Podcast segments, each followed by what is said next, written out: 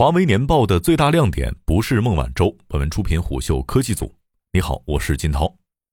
三月二十八号下午四点二十分左右，即便孟晚舟悄无声息地坐在了华为深圳总部 K 座会议大厅的第一排，长枪短炮们仍然敏锐地捕捉到了异动，将镜头齐齐地对准了这个穿着黑色套装、微低着头的女人。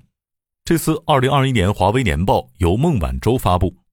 由于这次年报发布会是这位华为首席财务官在二零二一年九月获释回国之后的第一次公开亮相，因此他的出现相比于财务报表里的冰冷数字，释放出的信号更具有象征意义。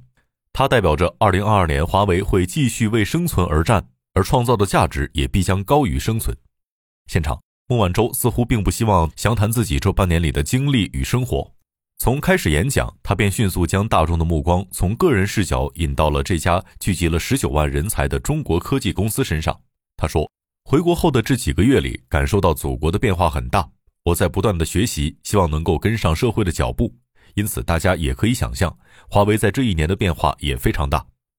的确，这份财报的字里行间埋着的是华为近三年来向死而生式的业务进化史。”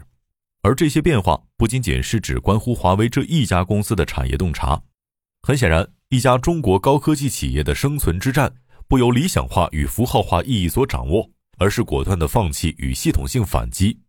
体现艰难最直观的，永远都是数据。早在二零二一年十二月，华为轮值主席郭平便在内部的新年致辞中指出，公司二零二一年的总营业收入预计为六千三百四十亿元人民币。这个数字是华为2018到2020年以来的最低点，与2017年几乎持平。而3月28号年报公布之后，真实数据与预测几乎无异。年报数据显示，华为在去年的总销售额为6368亿元人民币，相比2020年下降了28.6%。值得注意的是，尽管三年来华为收入增幅在逐年放缓，但这一次是过去十年里华为首次出现销售额大幅下滑。针对这一点，孟晚舟在年报发布会后的答记者问中给予了相应的回复。首先，美国的多轮制裁让华为手机等终端业务遭受了巨大的压力。其次，中国 5G 基站建设已经在2020年基本完成，所以在中国的 5G 部署业务已经没有那么多的客户需求。第三，华为与全球绝大多数企业一样，也遭遇了疫情的打击，其中制裁对消费者业务是最为致命的。财报显示，手机等终端产品所在的消费者业务板块收入仅是2020年的一半。缺芯的残酷现实与所剩无几的库存，让消费者业务这一在前两年占华为收入半壁江山的主营业务，在2021年陷入很长一段时间有事无货的尴尬境地。此外，从全球地域收入来看，虽然各地区占比与2020年没有太大的变化，但包括中国区在内，几乎每个区域的收入都有所下滑。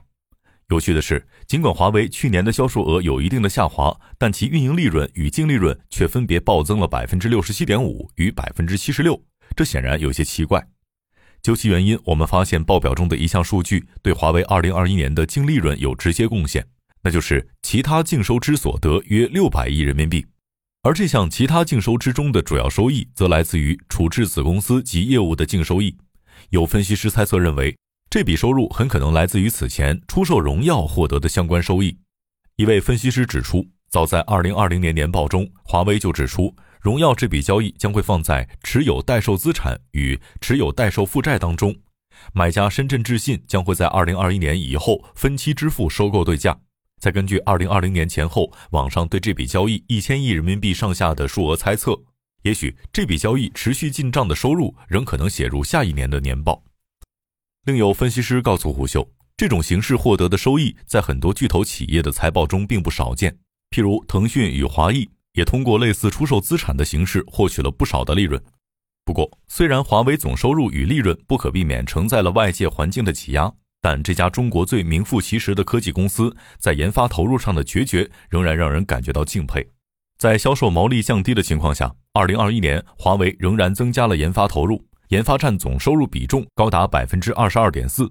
而且在过去十年里，华为在研发领域的累计投资已经超过八千四百五十亿元人民币。甚至对应到人才数量上，二零二一年研发人员比前一年增加了两千人，而非研发人员则减少四千人。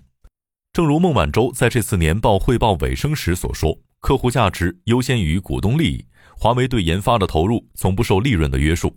每年把收入百分之十固定投入了研发领域，是华为一贯坚持的做法，一条已经写进了华为公司的基本法。他还说，一个企业的价值不仅仅是反映在财务报表的结果上，对于像华为这样的高科技企业，面向未来的强势投资，更能说明一个企业的真正价值。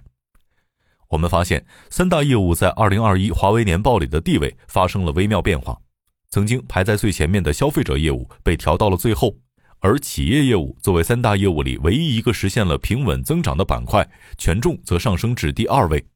企业业务包含了华为和前沿技术相关的一切 To B 服务与产品，从三年前便一直被宣传为可以帮助华为逆转战局的新兴板块。在几乎丢失了最赚钱的消费者业务之后，你能够想到的大数据、人工智能、云计算等五花八门的新技术，被华为用作一把利剑，去寻找每一个传统行业最薄弱的切口。特别是从二零一九年开始，华为云与计算业务频繁变动的组织架构，华为智能汽车业务的多舛命运，煤炭、智慧公路以及智能光伏等十大军团陆续成立，就足以说明这一点。不过，包括华为云计算。信息通信产品与解决方案以及数字能源在内的多个企业级板块，都从来没有在年报当中被单独披露过财务数据，甚至有人猜测其中一部分收入可能会纳入运营商业务。毕竟，在许多传统产业里，华为仍然在通过运营商优势来链接新业务。但这一次，孟晚舟在接受采访时首次披露了华为云在2021年的销售数据。去年，华为云收入达到了201亿元，实现了百分之三十四的同比增长。另一边，华为现任轮值主席郭平几乎把年报会议的后半程变成了一场面向客户的新技术商业价值动员大会。因为无论是加法神经网络的节能价值，还是第三代半导体氮化镓的功耗优势，都藏不住华为想在数字化、智能化与低碳化三个维度上捞传统市场份额的野心。当然，从二零二零年开始，华为的企业业务里最受瞩目的业务板块就非汽车解决方案莫属。甚至于“华为造车”这个名词成了三年来经久不衰的产业热议话题和流量密码。不过，从2019年华为徐直军在一场汽车人聚集的大会上高喊不造车，再到这场年报会议上轮值主席郭平第 N 次重申不造车，这能让我们更加好奇，华为到底给予了汽车产业多大的压力？其实，事实全部掌握在年报里。这个在过去一年里人才流失严重、架构频繁变动，但规模照样达到了五千人的智能汽车解决方案事业群，二零二一年投入高达十亿美元，同比增长百分之五十。不过，汽车市场也给了我们另一份数据以供参考。